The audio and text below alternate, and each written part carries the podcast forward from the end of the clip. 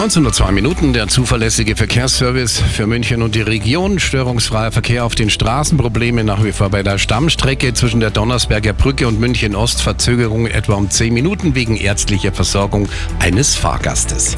Die aktuellsten Blitzer in München und der Region haben wir auch zwei äh, Meldungen.